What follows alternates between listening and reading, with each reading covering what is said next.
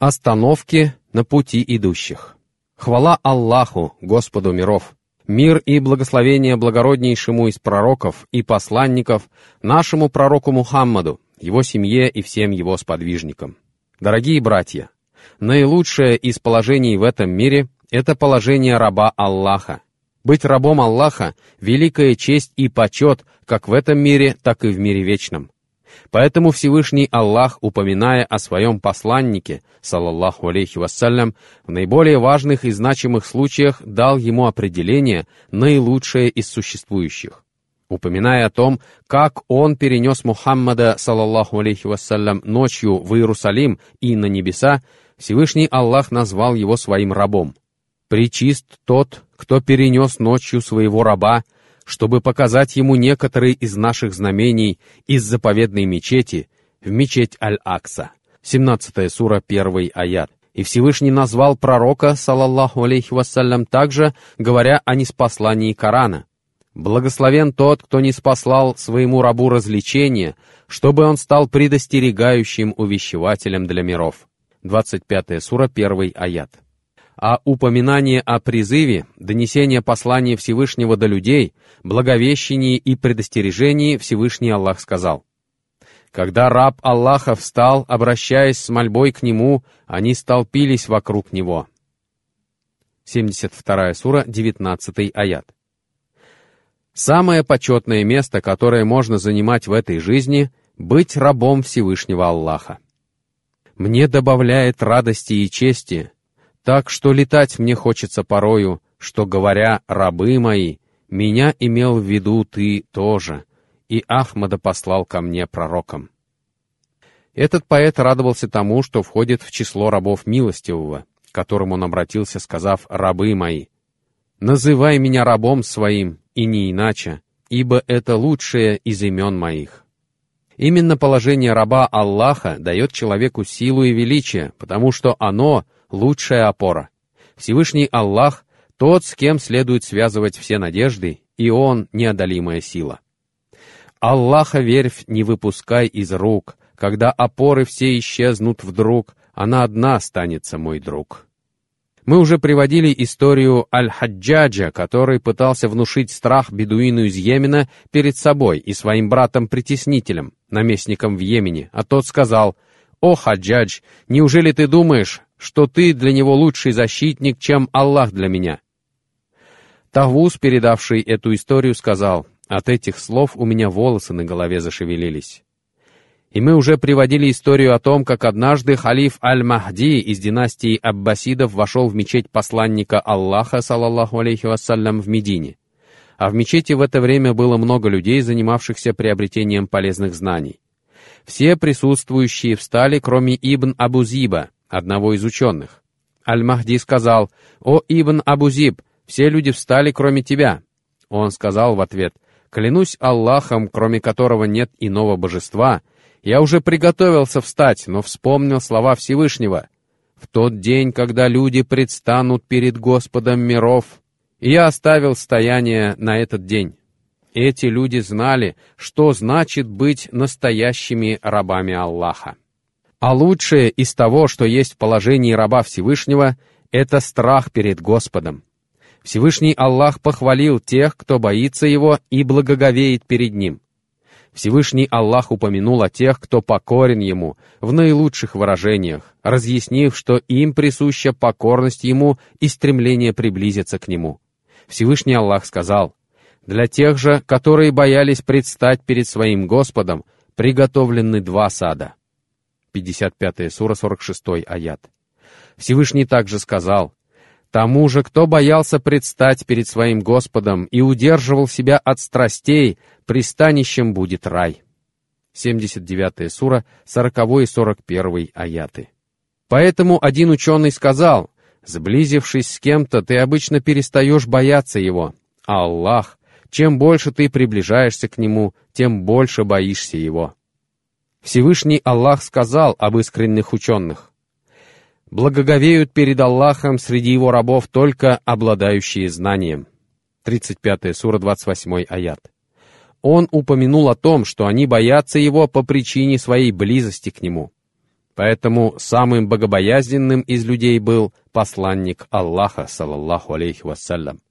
Ибн Мас'уд был одним из благочестивых учеников посланника Аллаха, салаллаху алейхи вассалям. Одним из выпускников этой уникальной школы, подобной которой никогда не знало человечество. Школы жизни человека, воспитание поколений, смягчение сердец и обращение душ к их Всевышнему Создателю потому что до начала пророческой миссии посланника Аллаха, салаллаху алейхи вассалям, мы были мертвыми.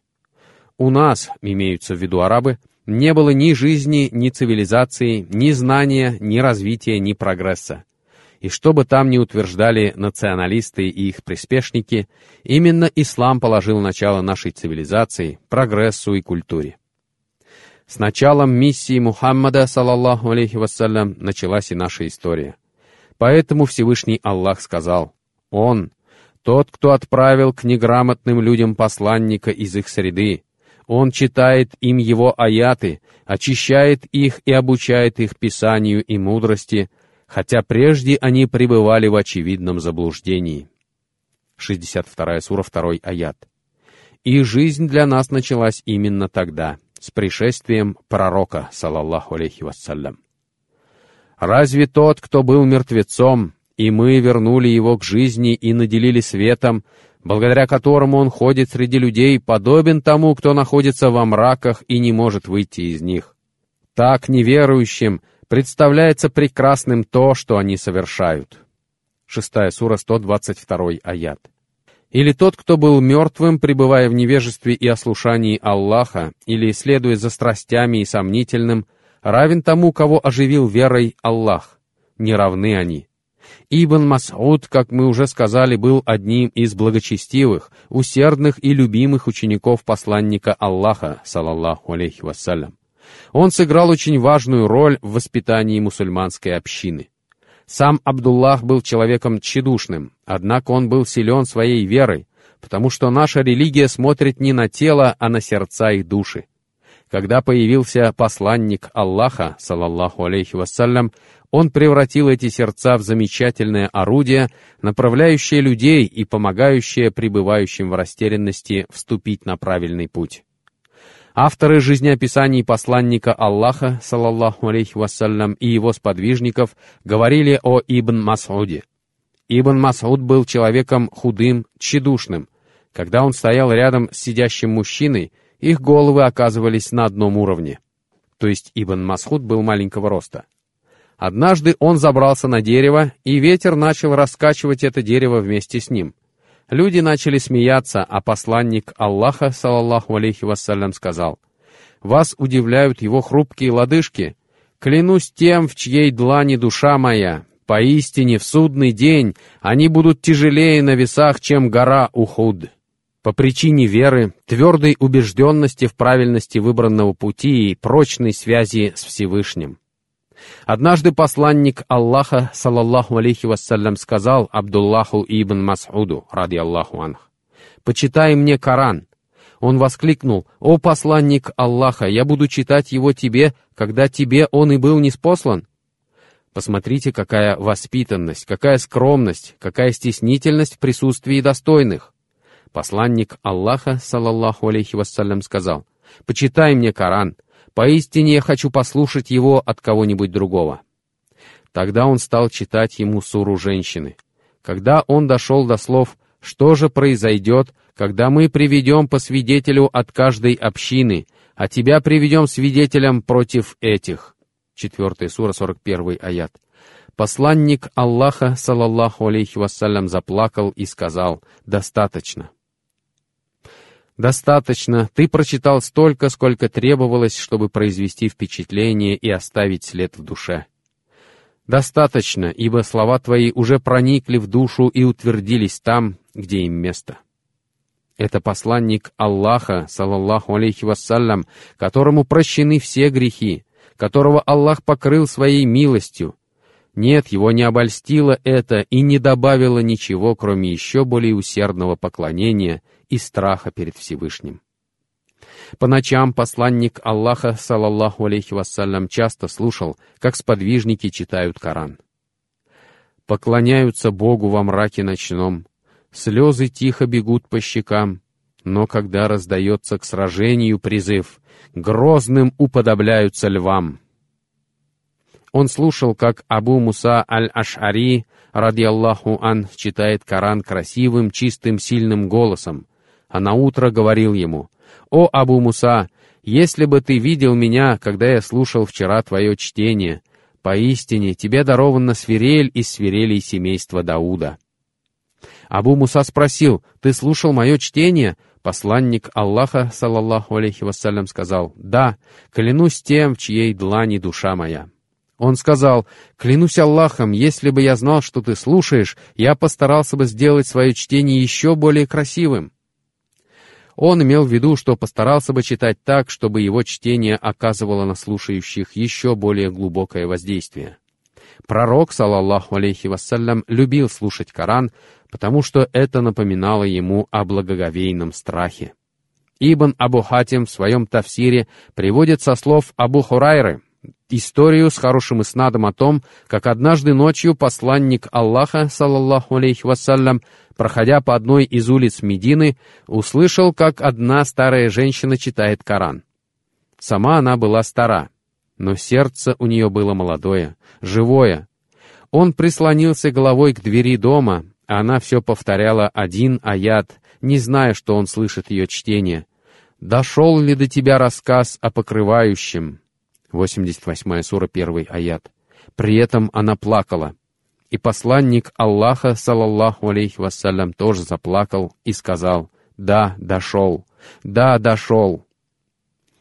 Наши праведные предшественники знали, что такое страх перед Всевышним, и осознавали важную роль, которую этот страх играет в приближении человека к Господу.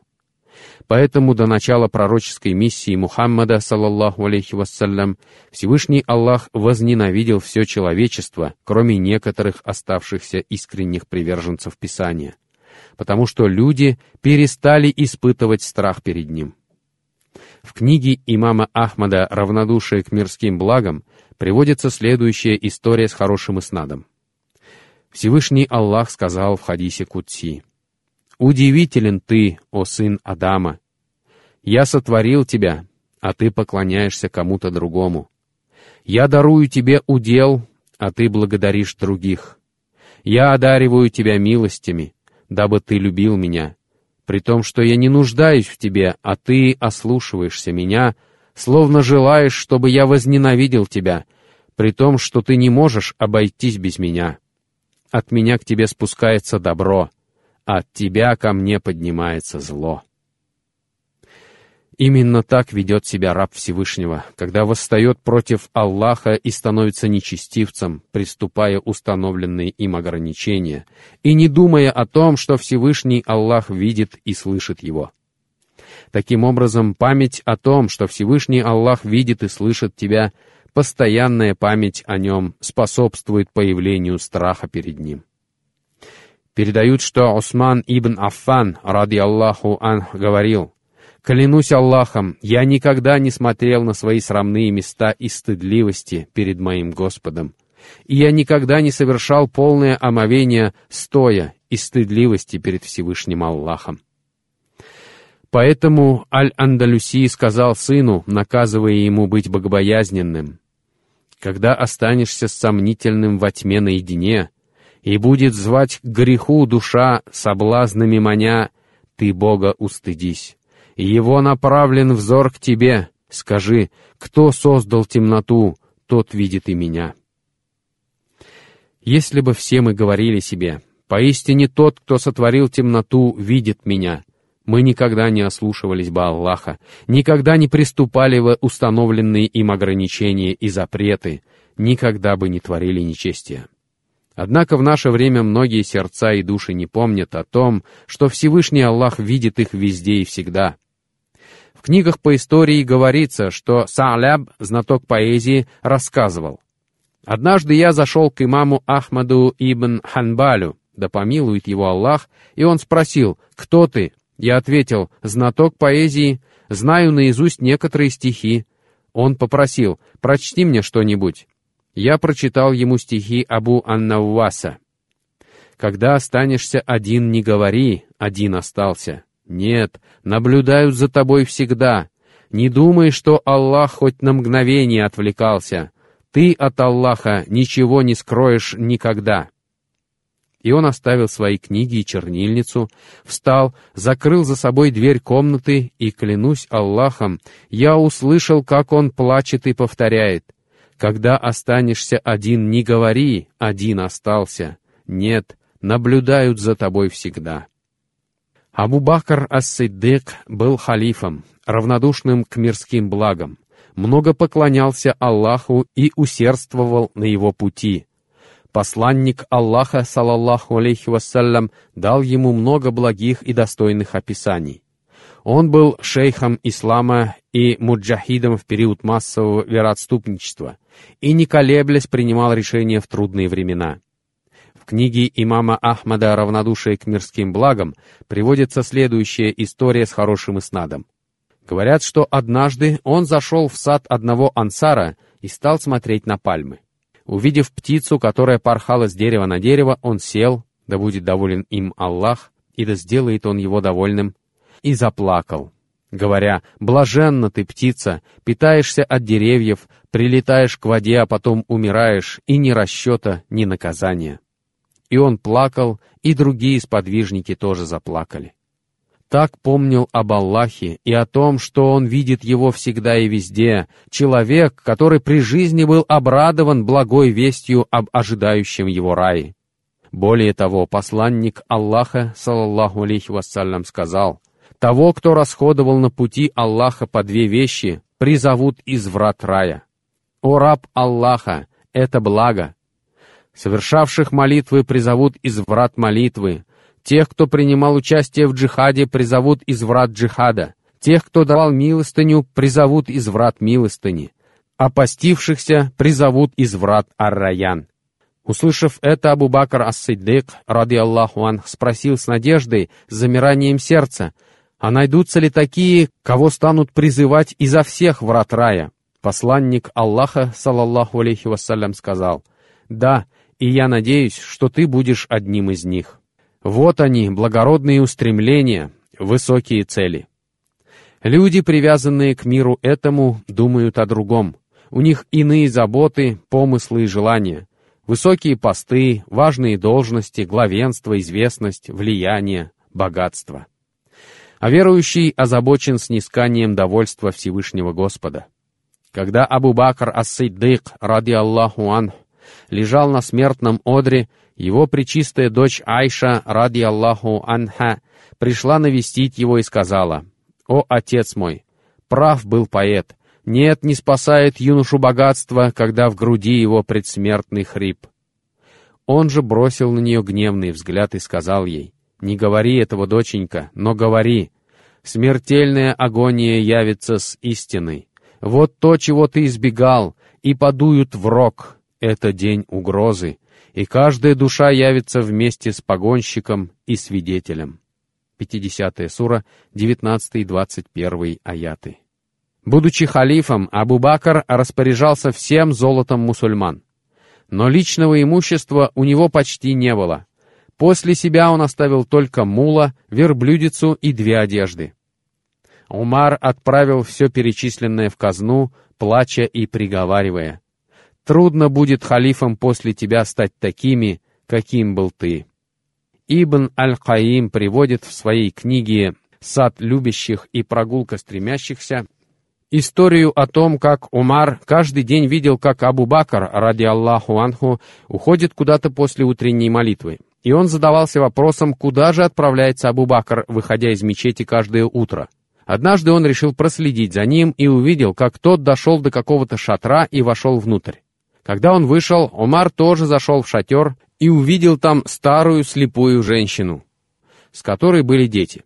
Умар спросил ее, «О, раба Аллаха, кто ты?» Она ответила, «Я старая женщина, живущая в этом шатре с этими девочками, отец которых умер, и у нас нет иного кормильца, кроме Всевышнего Аллаха».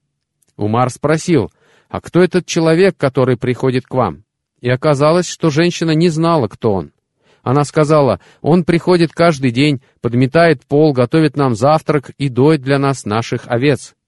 Умар заплакал и сказал, «О, Абу-Бакр, трудно будет халифом после тебя стать такими, каким был ты». Сам Умар стоял, произнося пятничную проповедь в голодный год, и живот его урчал от голода. Умар сказал, «Урчи или не урчи, я не буду сыт, пока не будут сытыми дети мусульман». Его боялись Хасрой и Цезарь, а он стоял перед людьми в пятницу в плаще, на котором было четырнадцать заплат.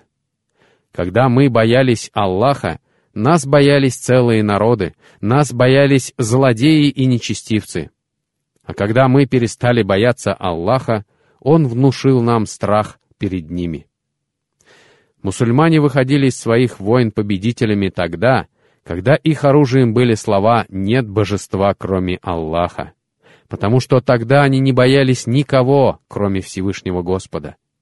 Когда Рибаи ибн Амир пришел к персидскому военачальнику Рустаму перед сражением при Кадисии, он увидел на нем и на его советниках и приближенных золото, серебро, венцы, парчу, шелка и прочие украшения мира этого. А сам Рабей вошел в изношенной одежде, и с ним был захудалый конь и копье с зазубринами. Однако он боялся Аллаха. Он связывал свои надежды с Аллахом, и его связь с Господом была прочна. Его вид вызвал у Рустама смех. Он воскликнул, «Вы собираетесь завоевать весь мир с помощью вот этого зазубренного копья в этих лохмотьях и на этом дряхлом коне?» Рибраи ответил спокойно и уверенно, «Да, клянусь Аллахом, поистине Аллах послал нас, чтобы вывести людей из поклонения себе подобным к поклонению Господу людей, из тесноты мира этого к простору мира вечного, и из несправедливости религий к справедливости ислама. Сагд ибн Абу Ваккас также боялся Аллаха. Одержав победу при Кадисии и увидев дворец Хасроя, воскликнул «Аллах велик!» И дворец содрогнулся. А Сагд невольно заплакал, радуясь одержанной победе, и прочитал слова Всевышнего. Сколько они оставили садов, источников, посевов благородных мест и блаженства, в котором они наслаждались. Вот так мы позволили унаследовать это другому народу. Ни небо, ни земля не оплакивали их, и им не была предоставлена отсрочка. 44 сура с 25 по 29 аяты. Сподвижники были ближе к Всевышнему Аллаху, чем остальные верующие, и больше боялись Его. Поэтому Абдуллах ибн Аббас, да будет доволен Аллах им и его отцом, читая слова Всевышнего, «Неужели тот, кто смиренно проводит ночные часы, падая ниц и стоя...» 39 сура, 9 аят, плакал и говорил, «Это об Усмане, который с вечерней Айша до утренней фаджр молитвы нарушал ночную тишину восхвалением Аллаха и чтением Корана. Аль-Марвази и Ибн Хаджар в комментариях к Сахиху Аль-Бухари приводят сообщение с безупречным иснадом о том, что однажды Осман, ради Аллаху ан, прочитал Коран полностью в одном ракаате молитвы. И этот ракаат он начал совершать после вечерней молитвы и закончил перед утренней. О община божественного послания! Мы должны задуматься и снова стать настоящими рабами Аллаха. Куда нам до них? Мы должны признаться самим себе, что нам очень далеко до того великого поколения, подобного которому не знало человечество. Да будет доволен ими Аллах. Вот их богобоязненность и благие дела. А что сделали мы? Чего мы достигли? Вы наверняка слышали историю о том, как посланник Аллаха, салаллаху алейхи вассалям, перед походом на Табук обратился к людям с Минбара, спросив — кто снарядит войско, оказавшееся в трудном положении, и за это ему будет рай? Все промолчали, потому что затраты представлялись огромными. Снарядить на свои средства целое войско мог лишь человек, который стремился к миру вечному и желал совершить благое дело ради Аллаха. Посланник Аллаха, салаллаху алейхи вассалям, снова спросил, «Кто снарядит войско, оказавшееся в трудном положении, и за это ему будет рай?» Однако все снова промолчали. Посланник Аллаха, салаллаху алейхи вассалям, спросил в третий раз, «Кто снарядит войско, оказавшееся в трудном положении, и я гарантирую ему рай?» Тогда Усман поднялся в центре ряда и сказал, «Я, о посланник Аллаха, снаряжу войско, оказавшееся в трудном положении, необходимым имуществом, седлами, верблюдами и попонами на пути Аллаха». Глаза посланника Аллаха, салаллаху алейхи вассалям, наполнились слезами, и он сказал, «Не повредит Усману то, что он будет делать после этого дня».